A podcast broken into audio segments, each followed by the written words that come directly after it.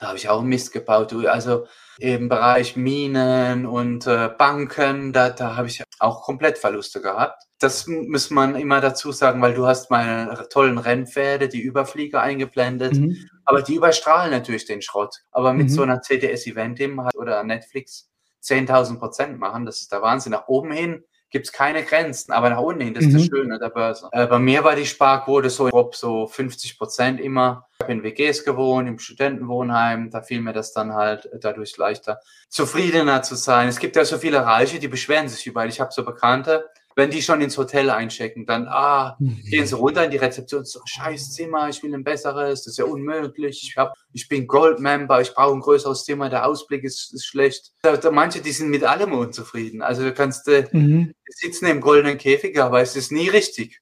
Heute haben wir Tim Schäfer im Interview. Tim und ich kennen uns seit vielen Jahren und Tim ist einer der bodenständigsten Millionäre, die ich kenne. Im Interview verrät er Details zu seinem Aktiendepot und wir lernen einiges über langfristiges Investieren und was rauskommen kann, wenn man das Ganze wirklich über Jahrzehnte durchzieht. Smash the Like-Button und viel Spaß mit dem Video.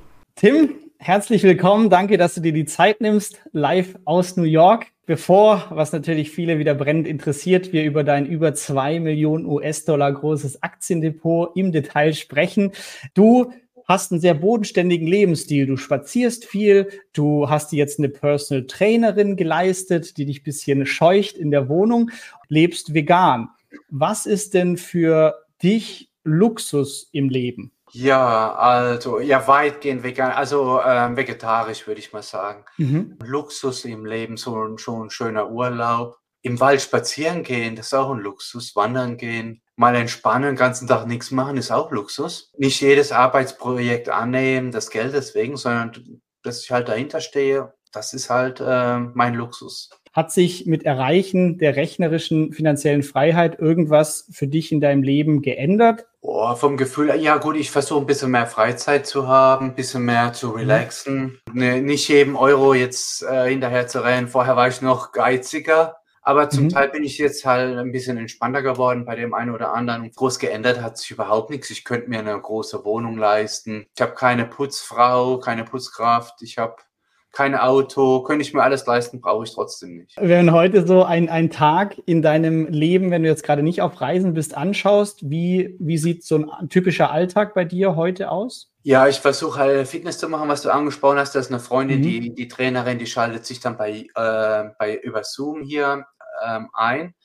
Und dann mache ich so ein bisschen mit Handeln und so in der Wohnung. Mhm. Und das ist auch ein Spezialpreis, weil, weil ich die gut kenne und so. Mhm. Und äh, ich musste halt auch, ich achte auch darauf, dass ich äh, meine 12.000 Schritte oder so mache jeden Tag mhm. oder sogar ein bisschen mehr.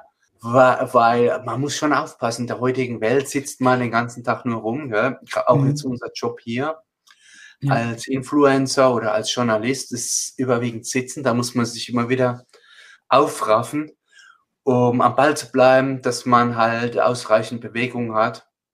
Das ist gar nicht so einfach manchmal, aber das, mhm. Die Zeit nehme ich mir und da achte ich jetzt auch mehr drauf.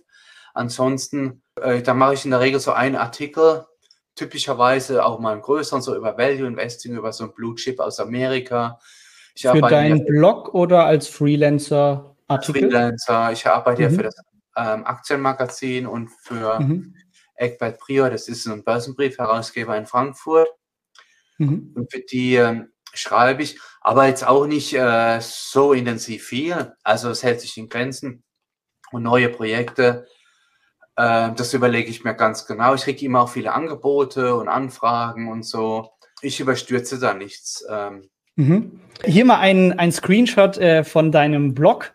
Was Tim macht, wer es noch nicht weiß, er hat Buy and Hold quasi extra misiert, wenn es dieses Wort gibt. Ja. Also buy and hold und nie verkaufen.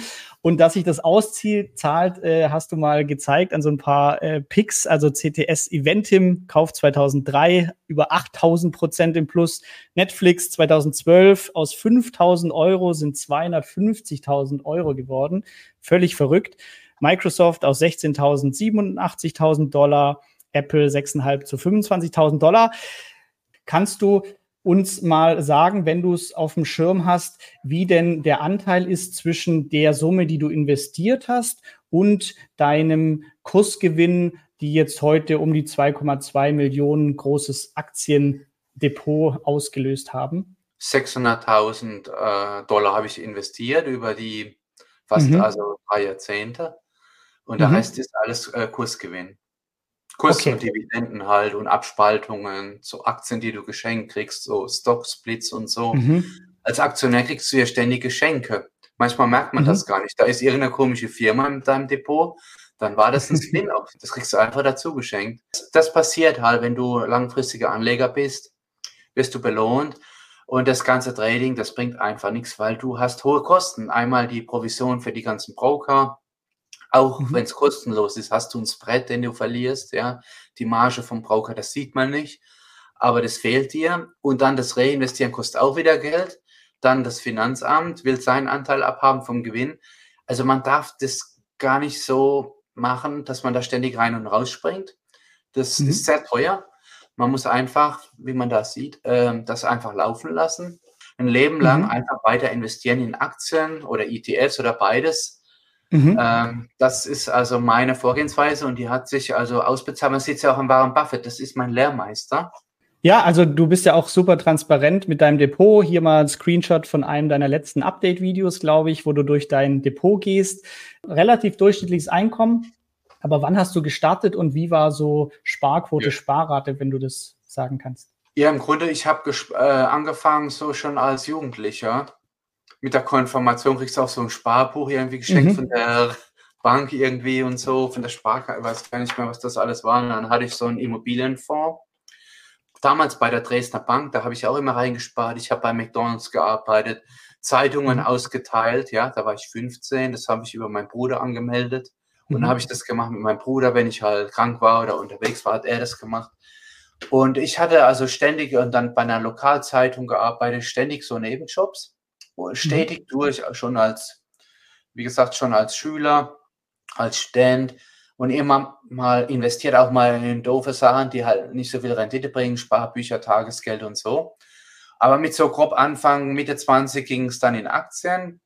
Mhm. Ich habe auch klassische Fehler gemacht, so Bausparen und so, hatte ich auch einen Bausparvertrag und so. Also ich, auch viele Fehler als Aktionär habe ich gemacht, viele Schrottbuden gekauft, das gehört alles mit dazu. Und das ist ja mhm. das Erstaunliche, wenn, wenn du Fehler machst, trotzdem kannst du da ein tolles Depot aufbauen. Ich glaube, ich habe jetzt 36.000 Dollar pro Jahr oder so, müsste man nachschauen, an mhm. Dividenden. Mhm. Und das fing ganz klein an. Ich habe ganz klein angefangen als Schüler, so, so wie jeder andere auch. Also es ist echt mhm. der Wahnsinn. Und dein ähm, Langfristansatz Buy and Hold und äh, wahrscheinlich nie verkaufen, hast du das schon immer so gemacht oder kam das erst über die Zeit und mit 18 hast du doch ein bisschen hin und her getradet? Ja, eigentlich war ich schon sehr geduldig. Ähm, schon von Anfang an. Weiß gar nicht, das liegt mir irgendwie, weil, weißt du, wenn du an eine Firma glaubst, so, dann mhm. äh, warum eigentlich verkaufen? Dann gehst du auch durch die Krise durch. Ähm, aber zwischenzeitlich, ich habe auch mal was verkauft, weil wegen einer Wohnung brauch, brauchte ich Eigenkapital. Und zum Teil ist auch ein, ein Wert ausgebucht worden, weil er pleite war. Da habe ich auch Mist gebaut. Also im Bereich Minen und äh, Banken, da, da habe ich also auch komplett Verluste gehabt, um mhm. ehrlich zu sein.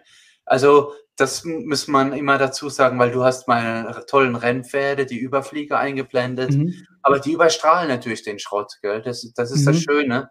Mehr wie 100 Prozent kannst du, deinen Einsatz, den verlierst du, mehr kannst du nicht verlieren. Aber mit so mhm. einer CTS-Event halt äh, vielleicht oder Netflix 10.000 Prozent machen. Das ist der Wahnsinn. Nach oben hin gibt es keine Grenzen, aber nach unten hin, das ist das mhm. Schöne der Börse. Du hast jetzt gesagt, 3000 Dollar Dividende grob pro Monat und 2,2 Millionen ist dein Aktiendepot, groß US-Dollar. War das für dich so? Ich hatte den äh, Matthias von GetMad im Interview, der gesagt hat, er wollte 500.000 im Depot. Und als er das hatte, hat er gesagt, ah, 700.000. Und jetzt hat er eine Million als Ziel. War das bei dir ein ähnlicher Verlauf, dass du ein Ziel hattest, das du immer höher gesteckt hast? Und wie ist dein Ziel heute mit deinem Depot? Ich habe, also bei der Arbeit habe ich ein bisschen zurückgefahren. Irgendwie mhm. ähm, ist es ganz okay. Also du willst ja auch nicht gierig werden. Ich bin damit total mhm. zufrieden. brauche ich viel mehr? Das ist die Frage. Ich spare immer noch ein bisschen, aber äh, nicht mehr verrückt. Und wenn das weiter wächst, ist schön, aber ich, also, weißt du, ähm, ich könnte da tausend Projekte machen und alles, aber ich ähm, mache das alles geruhsam. Und wenn ich mhm. mir äh, ein Projekt aussuche, dann achte ich auch drauf auf den Partner und was ich da überhaupt mache, weil es mir viel wichtiger ist als das mhm. ganze Geld, was du da kriegen kannst. Lebe einfach mein Leben und mal schauen, was passiert. Ich lasse mich überraschen. Ich habe auf Instagram und YouTube davor noch äh, nach Fragen für dich äh, gefragt und die nächste ist von Karibu Kopf äh, auf Instagram. Hast du Pläne zum Entsparen ähm, von deinem Depot? Also wenn man sich so die klassische Feierbewegung anschaut, die 4%-Regel und so weiter, die beinhaltet ja alle dann das Entsparen zu irgendeinem Zeitpunkt. Bei dir ist es so, du hast eine abbezahlte Wohnung in New York, in der du lebst, ähm, brauchst nicht so viel zum Leben. Das heißt, du kannst eigentlich äh, deinen Lebensunterhalt aus deinen Dividenden schon bestreiten. Hast du aber trotzdem über das Thema Entsparen nachgedacht, dass du ähm, da irgendeine Strategie zurechtgelegt hast oder sagst du, nö, das wächst weiter und ich lebe, wenn, dann ein bisschen von den Dividenden? Ja, es wächst einfach weiter und ich, äh, ans Entsparen habe ich nicht gedacht, weil de, die ganzen ähm, Projekte, die ich habe als freier Journalist, die machen mir total viel Spaß, das ist wie ein Hobby mhm. und ich arbeite auch mit diesen Kunden sehr gerne zusammen. Ähm, entsparen, also momentan steht es nicht auf der Tagesordnung. Ich glaube, es ist mhm. auch toll, wenn man irgendwie so eine Aufgabe hat, du machst ja auch im Webbereich einiges und so und könntest auch ähm, dich mal zehn Jahre zur Ruhe setzen oder so. Äh, es macht dir irgendwie Spaß, du stehst auf und hast irgendwie eine, eine neue Aufgabe, sonst wäre mir das auch zu langweilig, nur in der Welt rumzureisen oder so. Momentan mhm. ist das nicht geplant, nein.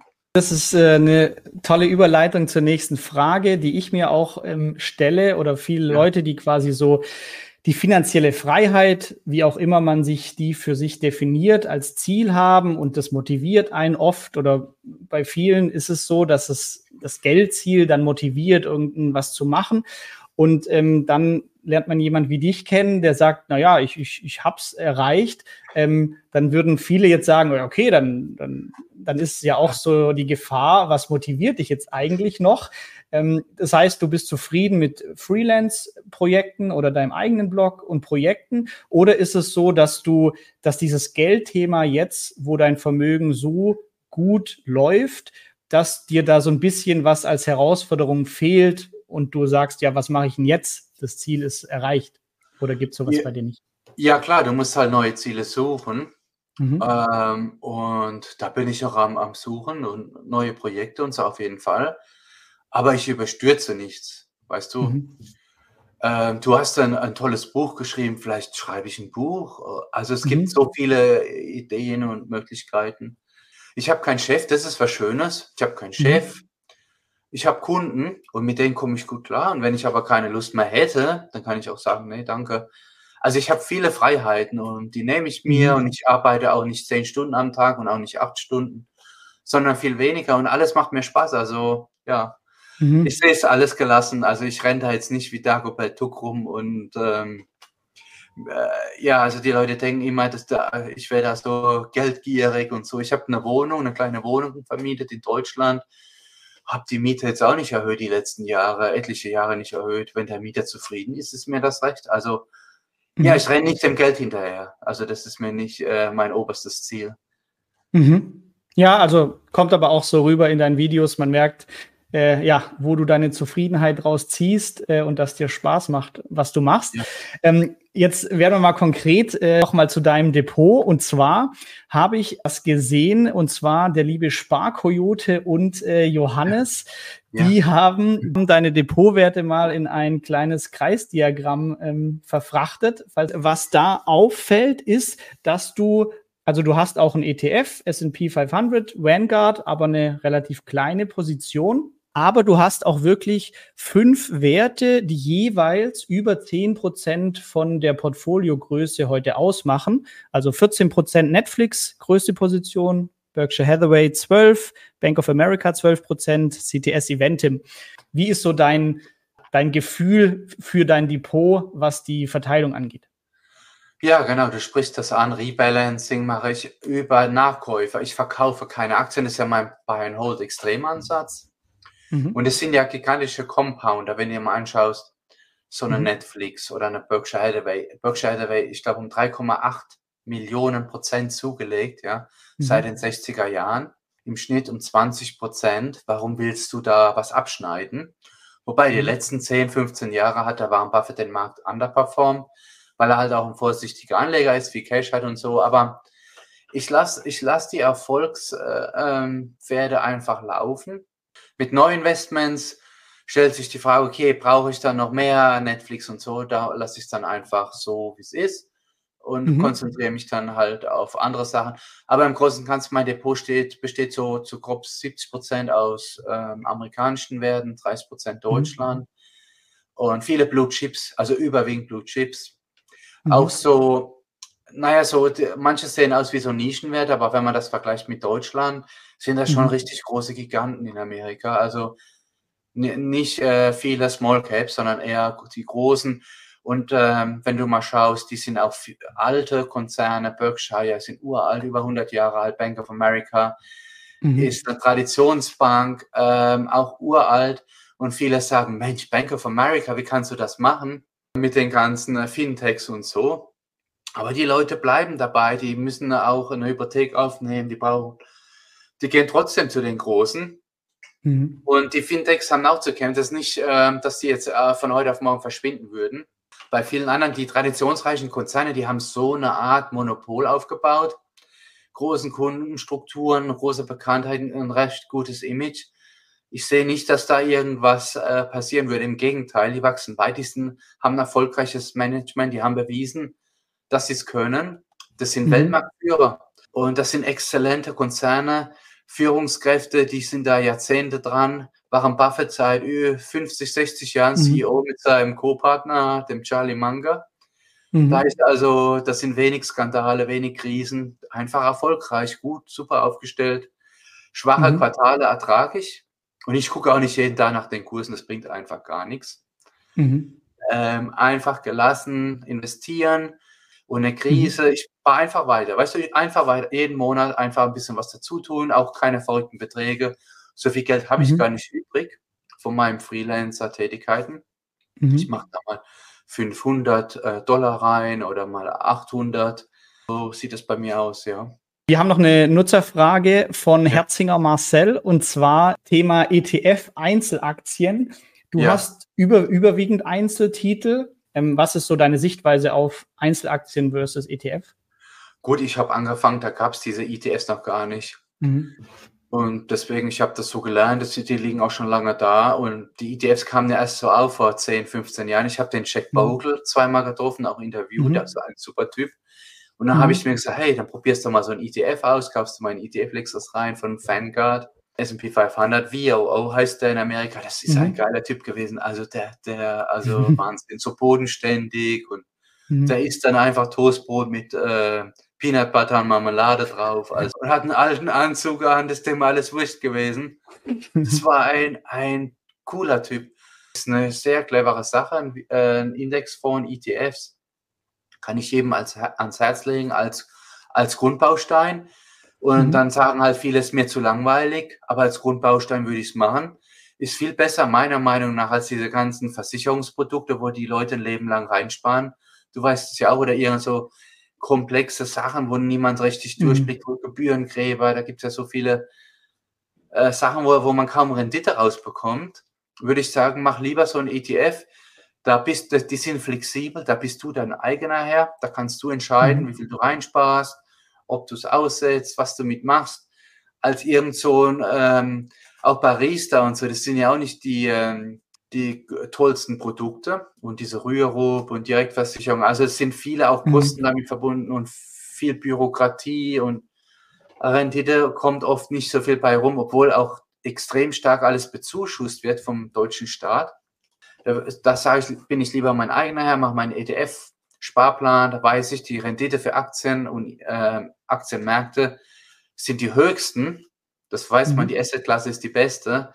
Warum nicht das machen? wenn du sagst Buy and Hold und wirklich nie verkaufen, ist es wirklich so oder hast du oder kann auch ein Szenario eintreten, wo du sagst, ähm, okay, die Aktie stoße ich jetzt ab? Also gibt es so eine rote Linie, die ein Unternehmen für dich überschreiten kann? Man weiß es ja nie. Du weißt es erst hinterher. Was noch kommt. Amazon mhm. abgestürzt sind die ähm, um 95 Prozent und so. In, also in aller Regel behalte ich sie, das ist mein Ziel, meine Aktien zu behalten. Mhm. Auch wenn es ganz schwierig wird, bleibe ich dabei. Das ist zumindest mhm. geplant. Was mir hilft halt auch, ich habe, das muss dazu sagen, keine, keine Konsumschulden und so. Das vermeiden wir, glaube ich, mhm. beide. Ich habe kein Auto und das glaube ich auch so ein Problem in der Mittelschicht. Auch nicht nur mit auch so Kreditkarten und Konsumkredite und so äh, brauche ich alles nicht. Mhm. Deswegen, so, ich lebe da entspannter. Weißt du, was mir nicht mhm. leisten kann, kaufe ich mir nicht. Fertig. Ja, ähm, kannst du grob sagen, was deine Lebenshaltungskosten ungefähr in New York sind? Oh, das ist schwer zu sagen, so dreieinhalb oder was, tausend Dollar oder so bräuchte ich schon mhm. im Monat mit allem drum und dran. Mhm. Aber wie gesagt, kein Auto, ich kaufe vieles Secondhand. Mhm. Ähm, ob das Kleidung ist, Möbel. Wir haben so eine Tauschbörse im Haus, da helfen wir auch gegenseitig. Da kannst du ein Messerset kaufen, Teller, Teppiche, alles, mhm. Tische und die Leute helfen sich gegenseitig total aus. Da ist auch mhm. viel Potenzial. Man muss nicht alles neu kaufen. Mhm. Ich kaufe auch so Resteessen von Too Good To Go, das kennst du bestimmt auch. Mhm. Yeah. Ich koche selber, ich brauche kein Restaurant. Also ich gehe in der Regel, wenn, also ich gehe der, ganz selten in ein Restaurant. Amazon-Pakete, manche haben jeden Tag ein Amazon-Paket, brauche ich alles nicht. Mhm. Ich habe auch wenig Abos und so. Also, ja, du, das meiste, das meiste ist einfach, ähm, einfach mal lang Spaziergang machen, joggen gehen oder das ist das Schönste. Du, also ja, ähm, Freunde treffen, grillen im Garten mhm. oder Picknick machen im Park. Das ist doch was Tolles. Was, also ja, ich brauche keine äh, Rolex-Uhr und keine Gucci-Reisetasche oder was. Also Louis Vuitton-Jacken oder also, nee, brauche ich nicht. Wozu auch, gell? Aber Obwohl ich echt ja? Echt witzig fände, Tim, wenn du beim nächsten Finanzblogger-Treffen mit so einer Louis-Bag um den Hals auftauchst. Ja. Aber ich habe mal den Spaß gemacht. Ich habe mal so teure Schuhe gekauft, aber Secondhand. Die mhm. kosten, die kosten bestimmt so über 1000. Und dann gab es die da für 90 Dollar oder so. Und dann habe ich so Tom Ford Lederschuhe, Secondhand. Mhm. Manche Leute, die tragen das noch nicht mal, da sind noch die Preisschilder dran. Dann drückt das irgendwo oder haben sie keine Lust und dann steht es da irgendwo in so einem Laden rum. Also als Secondhand-Ware ist schon ein Wahnsinn. Frage zu deinen Investments. Du hast gesagt, du kaufst so in zweieinhalbtausend bis 5.000 Dollar Chargen, ähm, tätigst du deine Einzelinvestments.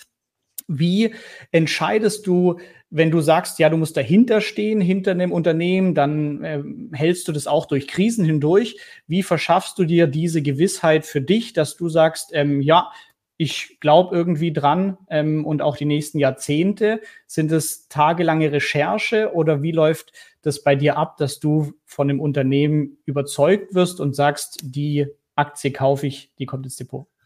Ja, ich gucke halt, ich lese viel, ähm, alles Mögliche so an, an Magazinen und Zeitungen und auch, auch so altmodisch noch als, als Print. Ich habe etliche Abos, also da spare ich jetzt nicht dran. Mhm. Ich lese viel und dann schaue ich mir halt so die vergangene Performance an, wer ist der Manager, wer sind die Großaktionäre, was für ein Image haben die, was verdienen die, ob zahlen die Dividende und und ich mag eigentlich auch so Krisen, so wenn so ein mhm. Wachstumswert vielleicht mal abstürzt, da schaue ich auch gerne mal rein bei Investor Business Daily. Die stellen also so Wachstumsfirmen vor, wo der oft der Gründer noch dabei ist als CEO mit dem Großteil der Aktien. Mhm. Und wenn so ein Vorgestellter Wert dann abstürzt, da schaue ich dann gerne drauf. Nicht, wenn sie gerade alle auf dem Rekord hochstehen, was da diese Zeitung gerne macht.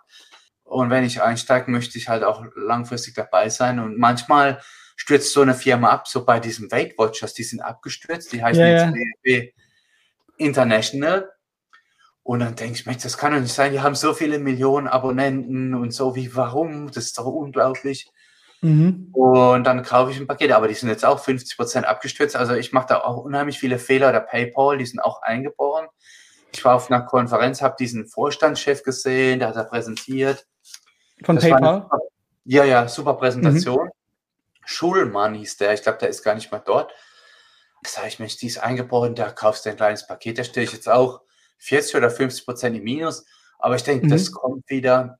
Und vielleicht kaufe ich da als, weißt du, so Sachen, da lege ich als mal 100, 200, 300 äh, Dollar nach, wenn ich ein bisschen was übrig habe im Monat mhm. oder so, stocke ich ein bisschen auf. Oft erholen sich so Firmen auch wieder. Mhm. Äh, manchmal werden sie übernommen, so Sanierungsfälle. Dann kriegst du auch ein bisschen was, ähm, äh, Cash oder neue Aktien oder so von dem Übernehmer. Das muss man immer im Gesamtpaket sehen und das ist schon mal ärgerlich, aber ich sehe es alles gelassen. Du, was soll ich mich auch groß aufregen? Und da jeden Tag auf die Kurse gucken und äh, jeden Tag die Börsennachrichten, da wirst du ja ganz wie im Kopf, oder? Da weißt du ja gar nicht mehr. Und der große Crash-Prophet. Äh, ja, äh, jedes Jahr. Der ja. nächste Crash kommt, bitte bereite dich drauf vor, kauf mhm. Gold, verkauf deine Aktien, es wird ganz schlimm, es wird extrem schlimm werden. Diesmal wirklich. Ja. ja, ja, und dann gucken eine Million Leute so ein Video gell, auf YouTube. Ja, gerade wenn es kritisch ist, eigentlich, also jeden Monat weitersparen ist mein Tipp. Investieren, jeden Monat mhm. auf, auf Schicht eine Schippe drauflegen, nicht verrückt machen lassen und ja. einfach weitersparen, weil die Leute machen das mit ihrer Lebensversicherung jeden Monat, machen sich auch keinen Kopf. Aber mhm. bei Aktien komischerweise muss da immer rein und rausgegangen werden. Das ist also nicht ja. das Geld auf dem Ei. Ja, total. Jetzt, jetzt bist du mittlerweile natürlich ein alter Börsenhase. Kannst du dich noch an deinen ersten Crash ähm, erinnern, den du miterlebt hast? Weil ich glaube, so wenn es das erste Mal nach unten geht, dann ähm, ist man vielleicht auch noch nervöser. Oder warst du da auch schon tiefenentspannt, als es früher zum ersten Mal runterging im Depot? Ja, das war so im Jahr 2000, der Dotcom-Blase. Mhm. Da habe ich auch viel Federn gelassen. Das ist ja über Jahre hinweg weiter gesunken. Aber ich habe weitergespart, weißt du, das musst du dann machen. Das sagen ja viele Leute, Mensch, guck dir Japan an, das ist ja ein abschreckendes Beispiel, du mit deinen scheiß Aktien, lass mhm. mich in Ruhe damit, schau dir Japan an oder Lehman Brothers. Aber sowas passiert und du sparst einfach weiter und dann ist das, äh, bist du auch im Plus. Also das, äh, so Krisen mhm. gibt's und es gibt Abstürze und man streut, du streust halt verschiedene Aktien, verschiedene Länder, viele Blue Chips vielleicht als Basis oder vor allen Dingen halt ein ETF die Volatilität kann man ertragen, weil man weiß, dass man dafür belohnt wird, für die ganze, für die ganzen Nerven und so, die man da verliert zwischendrin. Ja, du bist ein tolles Motivationsbeispiel an der Stelle, wo man sehen kann, was über Jahrzehnte dann passieren kann. User-Kommentar natürlich auch. Ähm, Tim, welche Aktien sind heute das Netflix von morgen? Ja, ich, äh, das ist eine gute Frage. Also wenn ich das wüsste, also ich habe gesagt, ich lese dieses Investor Business Daily, die haben immer diese Wachstumsaktien, die da vorgestellt mhm. werden und die beobachte ich als und äh, warte auf eine Gewinnverfehlung, weil die sind so hoch gepreist, wenn da mal sowas richtig einstürzt, um 70 Prozent mhm. oder so, dann schaue ich mir das an. Ähm, auch so Wachstums, also Blue Chips, so Fangaktien, wenn da mal richtig äh, irgendwie rappelt oder mhm. Im Dow Jones, im S&P 500 gibt es tolle Firmen, die haben mal eine Riesenkrise, einen Riesenskandal bei 3M, die haben auch äh, Riesenschadenersatzklagen. Bayer ist ja, vielleicht ja. so eine Aktie. Bayer mit Monsanto, das sind ganz gigantische Probleme. Vorstandswechsel, Neuausrichtung. Mhm. Äh, Fresenius hat viele Probleme gehabt. Da sind auch viele Patienten gestorben in der Pandemie. Äh, man kann sich so Sachen anschauen, die halt ziemlich stark. Volkswagen ist abgestürzt als aus mhm. deutscher Sicht. Ich habe die Aktie nicht ich werde es auch nicht kaufen, aber die stehen deutlich unter Buchwert. Die haben in mhm. China eingebüßt, Marktanteile und so. Da ist BYD, die holen auf. Die haben so ein bisschen die Elektromobilität verschlafen bei Volkswagen. Also es gibt schon so, so tolle Krisenfälle, wo ich sage, als Value-Investor, sowas auch was gehasst wird, was richtig mhm. gehasst wird, kann man sich vielleicht mal anschauen. Wobei Waffenhersteller würde ich jetzt nicht kaufen, das ist irgendwie schon schwierig. Tabakhersteller habe ich kein. Doch, da habe ich eine kleine Position. Aber das muss auch jeder selber wissen. Also das ist auch ganz schwierig, da moralisch vorzugehen an der Börse. Das kriegt man gar nicht hin.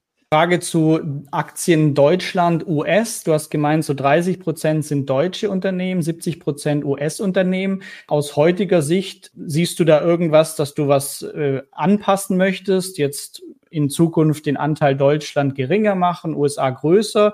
Oder sagst du 70-30 ist so dein Verhältnis, wie du die Zukunft siehst?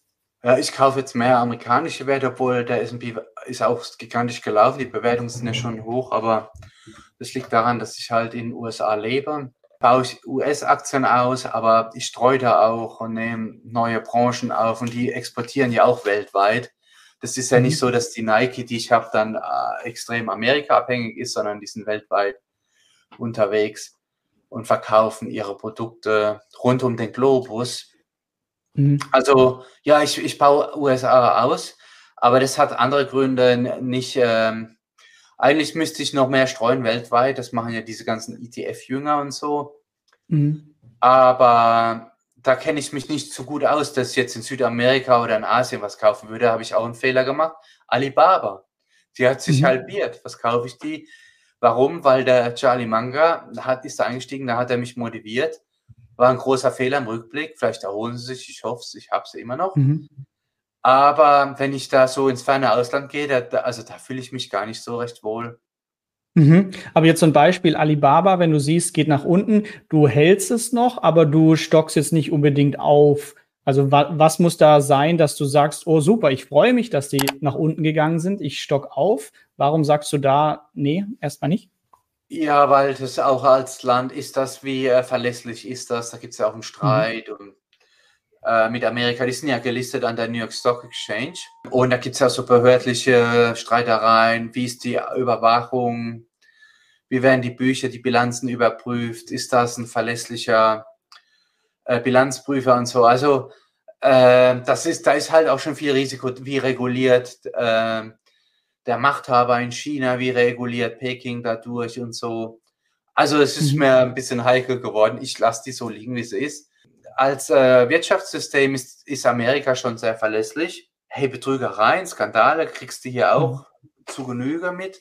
Perfekt ist Amerika nicht, aber im Großen und Ganzen ist es für mich so ein schöner Lebensort und Investmentort. Du bist ja vor 16, 17 Jahren, glaube ich, nach New York ähm, ausgewandert. Hast du dir mal noch andere Länder angeschaut oder war das nie eine Option, weil du sagst, New York ist super, da bleibe ich vielleicht für immer? Ja, genau. Ja, also gut, ich reise halt, schaue mir andere Länder an, ich mache Urlaub, auch Geschäftsreisen. Und das sind schon tolle Länder drunter, wo ich sagen würde, Mensch, vielleicht äh, dort äh, eine Wohnung haben, äh, wo ich dann als mal bin. Aber vielleicht, wenn ich, wenn ich äh, älter bin, irgendwo eine schöne Wohnung haben an einem tollen See oder so, äh, wäre ganz kultig. Aber du, da verzählen sich auch Leute, und dann, äh, weißt du, dann sind sie einmal im Jahr dort und dann steht die Wohnung leer. Die meiste Zeit ist nicht sehr effizient. Da kannst du auch Geld unheimlich äh, verbrennen. Vielleicht als Airbnb-Projekt oder so wäre vielleicht überlegenswert, aber momentan mhm. habe ich das nicht auf der, irgendwie auf der Agenda. Äh, mhm. Habe ich nicht geplant. Nee, also ich bleibe hier in New York und das gefällt mir die nächsten Jahre, vielleicht auch Jahrzehnte. Was muss ich als ähm, Single Mitte 30 so grob rechnen, wenn ich in New York eine Wohnung haben möchte zur Miete und was ist ungefähr der Kaufpreis auch? Jetzt gerade so in deiner Gegend, wo du dich ein bisschen auskennst bei der Wall Street, wenn schon, denn schon? Ja, ich habe ja in WGs gewohnt, da habe ich so 1000 Dollar bezahlt im Monat. Das wird jetzt ein bisschen mehr sein. Mhm. Aber in Manhattan immerhin. Und das war toll, weil wir haben total Networking gemacht. Ich bin noch befreundet mit einigen von damals. Äh, überleg mal, 17 Jahre später, wir sind noch super Freunde, wir sehen uns immer noch mhm. äh, alle paar Monate. Partys und Grillen und Wandern mhm. und so. Also das war gigantisch, weil die haben mir auch total geholfen. Weißt du, mhm. so, so auch so Auswanderer, die halten da zusammen, auch wenn sie aus yeah. einer anderen Nation sind und so. Ich schätze mal, heute müsstest du rechnen vielleicht so 1300, 1300 mhm. Dollar für eine WG. Zur Miete, die Mieten sind unheimlich angezogen weil man kann kaum noch kaufen, weil die Zinsen so teuer sind. Also die meisten Mieten, da kannst du rechnen, 60 Quadratmeter, so 3000, 4000 mhm. Dollar. Ähm, und dann muss man halt beachten, was Amerika schwierig ist mit dieser ganzen, ähm, ja, jobmäßig. Da braucht man halt eine Green Card, da braucht man ein Visum. Mhm. Da muss man unheimlich drauf achten, dass man da nicht diese ganzen Regeln verletzt. Da muss man also sich informieren. Vielleicht braucht man einen Arbeitgeber, kann man sich bewerben. Aber es gibt ja auch tolle Möglichkeiten, also Green Card Lotterie machen oder mal bewerben, bei mhm. Irgendwo im Internet schauen, auf den großen Portalen LinkedIn oder Indeed oder so. Da werden, wenn du in Deutschland ein Experte bist in irgendeiner Nische, du hast hier in mhm. Amerika auch tolle Chancen. Die, äh, Im IT-Bereich werden noch Leute gesucht und so. Ja, die Möglichkeiten sind gegeben, aber es, man muss viel organisieren. Es ist schon teuer, aber es macht auch gar nicht viel Spaß. Mhm. Ja, ja, ich habe mal ein Praktikum in den USA gemacht und die, die Bewerbung für das Visum für dieses Praktikum war viel aufwendiger mit Motivation Letter, warum ich nachher auch wieder ausreise, als das Praktikum selbst zu bekommen. Also das war auch eine witzige Erfahrung, ja. Ja, die haben da, die passen da schon auf. Man sieht es ja auch, wenn mhm. man als Tourist einreist, gell? Also ja, ja. was für Fragen die da haben und so. Und die Zum Thema Cashflow, Tim. Du magst Dividendenaktien, du magst Cashflow. Äh, ist das jetzt aber ein Kriterium, dass du sagst, du kaufst nur Dividendenaktien? Deine Sicht auf Dividendenaktien, ist das ein Muss oder muss nicht sein? Und die zweite Teil der Frage, Hast du dich mal mit Aktienoptionen beschäftigt, die ja auch so einen Cashflow von so 10, 15 Prozent pro Jahr, wenn man es halbwegs seriös macht, ähm, erzeugen können? Da wird mich deine Sicht auf die Dinge interessieren. Ja, Dividendenaktien hat Nachteile, du musst das halt heute schon versteuern. Deswegen habe ich mhm. viele auch so Fangaktien. Alphabet ist ja gigantisch, die habe ich bei mir im Depot. Zahlen nichts aus, aber wachsen trotzdem und äh, weltweit führen in der Google-Suche. YouTube im Streaming, zumindest in den USA führend. Dann habe ich Berkshire, zahlt nichts aus. Das heißt, du kannst hier steuerfrei investieren und musst nicht mhm. immer dem Finanzamt einen Teil von deinen Dividenden abdrücken. Das ist ein Vorteil. Dadurch kann der Schneeball schneller ins Rollen kommen. Ja, ich habe ein paar Dividendenzahler, Bank of America und Chevron und so, auch größere Positionen. Das ist auch schön. Das verstehe ich auch. Die Leute haben dadurch oft so Old Economy, Stabilität weniger Volatilität. Dividendenaktien sind auch, wenn ich mir so Dividendenaristokraten und Könige anschaue, die sind ja total stabil, weil man kann sich auf das Geschäftsmodell verlassen, die haben entsprechend einen hohen Marktanteil, sind geschützt vor Konkurrenz, haben oft ein tolles Produkt, eine tolle Dienstleistung. Also es ist ein zweischneidiges Schwert. Also wie gesagt, ich habe so 2% Dividendenrendite oder leicht weniger mit meinen rund 3200 Dollar im Monat Dividenden, die ich kriege im Schnitt pro, mhm. pro Monat. Aber es war nie mein Schwerpunkt. Also ich habe die Fangaktien, wie gesagt, die Meta habe ich, die äh, Amazon habe ich, die zahlt auch nichts, auch eine tolle Aktie. Das sind alles mhm. Genies eigentlich. Das sind extrem erfolgreiche Geschäftsleute. Und da hänge ich mich auch gerne noch hinten dran, auch wenn die Performance schon gut gelaufen ist, wie verrückt. Tech-Aktien gehören bei mir mit dazu. Sind ja mhm. auch führend, wenn du mal schaust im S&P 500 du kannst da nicht komplett wegbleiben von. Äh, Denke ich mal, außer die Tesla, da habe ich mich noch nicht dran getraut. Oh, äh, das ist aktuell meine größte Position im Depot. Oh, das ist sehr gut. Die haben es ja gegangen. Habe ich verpasst. Komplett verpasst. Mhm. War ein Fehler mhm. im Rückblick. Auch Bitcoin habe ich keine, habe ich verpasst. Wenn ich sie mhm. hätte, würde ich wahrscheinlich äh, in den höchsten Tönen von diesen Kryptos reden. Ich habe sie nicht, habe es verpasst. Vielleicht ist das auch so ein innerer Neid. Äh, Jetzt, jetzt erst recht nicht mehr rein. Ja, genau, und schlecht reden ja. und so drüber. ja, und äh, das Thema Aktienoptionen, also Cashflow mit Optionen? Ähm, das, da habe ich mich auch nie mit beschäftigt. Mhm. Das Problem ist, ich äh, kümmere mich darum, wo ich mich halt gut auskenne. Mhm. Da kenne ich mich einfach nicht aus, da ist die Gefahr groß, dass ich einen Fehler mache. Neue Sachen habe ich jetzt weder Krypto noch irgendwie ähm, andere Finanzprodukte will ich mich gar nicht dran wagen. Ja. Du, du hast dich da reingearbeitet. Ich mache das Ganze mit meinem Kumpel seit der fünften Klasse und jetzt Geschäftspartner, ja. dem Alex. Und der hat sich da reingearbeitet. Der ist eigentlich Vollzeit-Zahnarzt und hat mit mir eben auch schon viel ausprobiert. Aber Optionshandel ist so eine Sache, da ist er auch hängen geblieben, weil das ein seriöses Modell ist. Jemand will sich absichern bei jemand, dafür bezahlt er eine Prämie. Also was Versicherungsunternehmen in der Welt machen, kann man hier für Aktien machen. Also der hat sich eingefuchst, ähm, äh, macht da sehr viel mit und ich habe so abgespeichert, ah okay, nett so 10, 15 Prozent pro Jahr Cashflow, einfach durch diese Prämien sind da wohl nachhaltig erzielbar über viele Jahre. Da sind sie Leute, die das betreiben, sich einig. Ich kenne die Grundlagen, aber er soll das machen und wenn mein Schneeball groß genug ist, dann äh, lege ich da auch ein bisschen mit los. Aber wie du sagst, man muss sich auskennen, äh, sonst macht das keinen Sinn. Optionshandel vielleicht äh, bei dir, das könnte so eine Sache sein, wenn du mal sagst, die Dividenden reichen nicht, du möchtest jetzt noch ein bisschen mehr Cashflow aus deinem Aktiendepot, weil dann kannst du sogenannte Covered Calls auf die Aktien schreiben, die du hast. Das ist dann für später, wenn du sagst, ah, du möchtest ein bisschen mehr Cashflow aus dem Depot haben, aber jetzt gerade läuft es ja super für dich mit deinem System. Ja, ja. Wichtig ist bei allem, was du machst, dass du total drin bist, also motiviert ohne Ende. Feuer mhm. und Flamme. Ob das ja. dein Job ist, das Depot oder irgendwas, Feuer und Flamme. Und dann fällt dir das alles leichter, macht es mehr Spaß und, hast du, und dann wird es auch was. Absolut.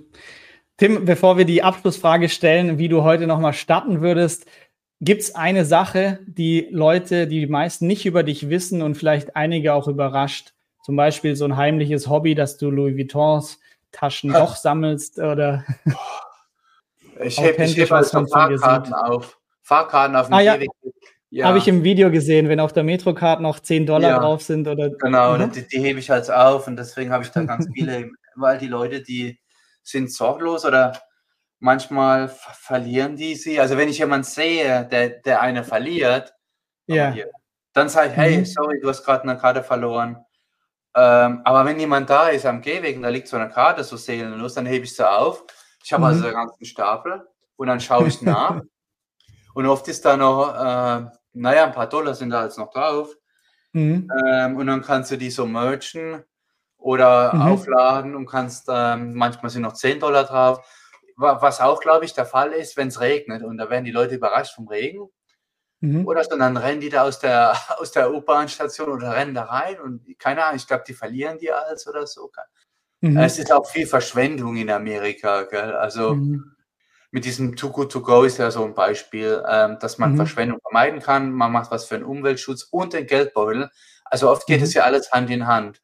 Ja, bei uns ist das Problem, oder zumindest hier in Stuttgart Ost, wo ich lebe, wenn ich in der App mal schaue, sind es meistens nur, ähm, äh, weiß ich nicht, süße Teilchen von der Bäckerei, die ich jetzt aber nicht unbedingt essen will.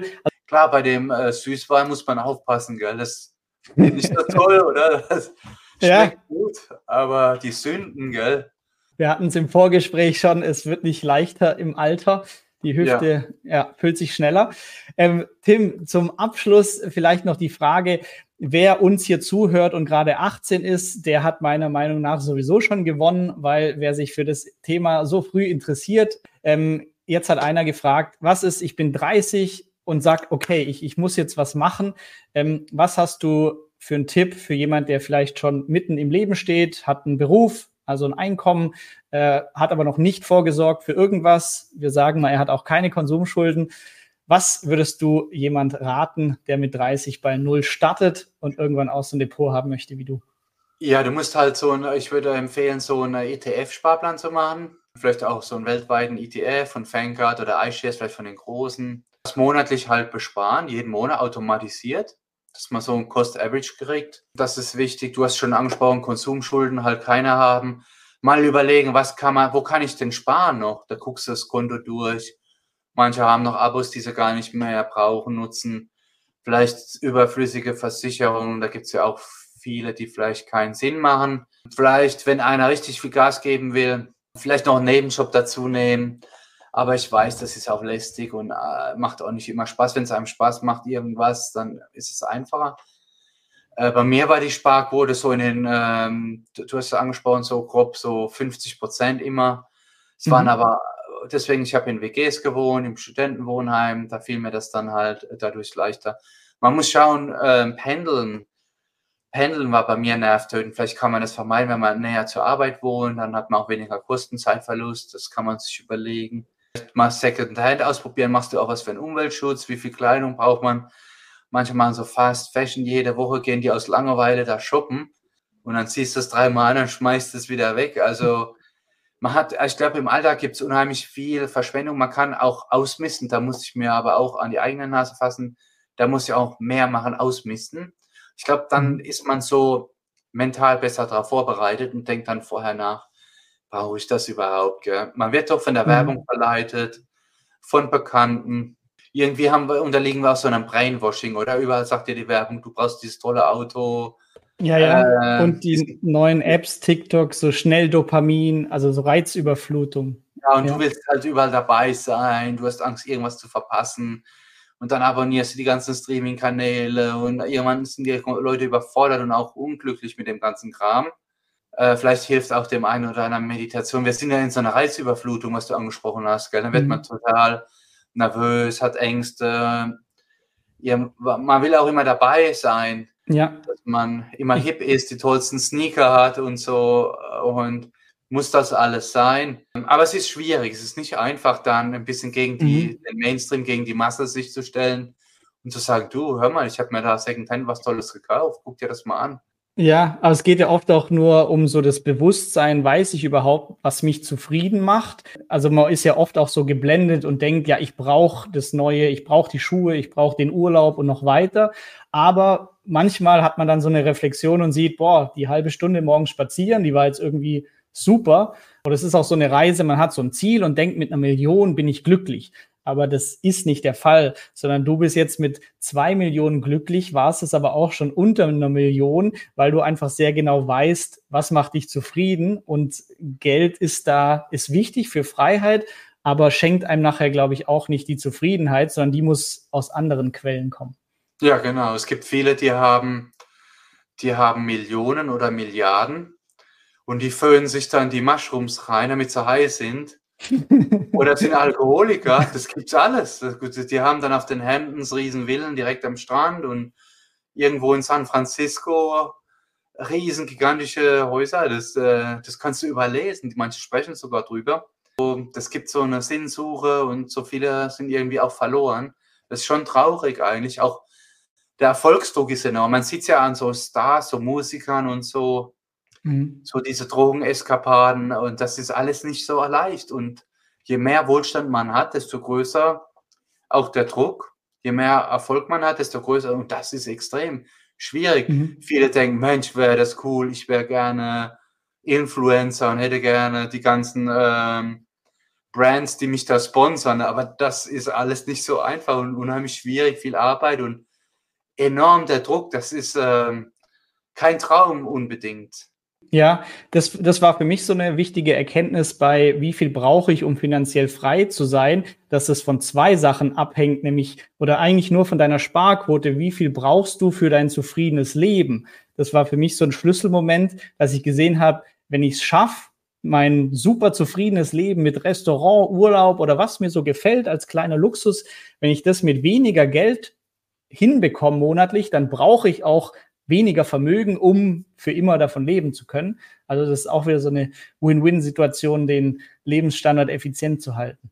Ja, es kann auch sein, dass du ein, äh, so einen Gemüsehändler in Marokko triffst, der kaum was hat und super zufrieden ist. Ich glaube, ich auch so eine Sicht aufs Leben, dass, ähm, ja, da muss ich auch dran arbeiten, dass, dass wir uns immer motivieren und ähm, versuchen, zufriedener zu sein. Es gibt ja so viele Reiche, die beschweren sich überall. Ich habe so Bekannte, wenn die schon ins Hotel einchecken, dann, ah, mhm. gehen sie runter in die Rezeption, so, scheiß Zimmer, ich will ein besseres, das ist ja unmöglich, ich habe bei euch Treuepunkte, ich bin Gold-Member, ich brauche ein größeres Zimmer, der Ausblick ist, ist schlecht.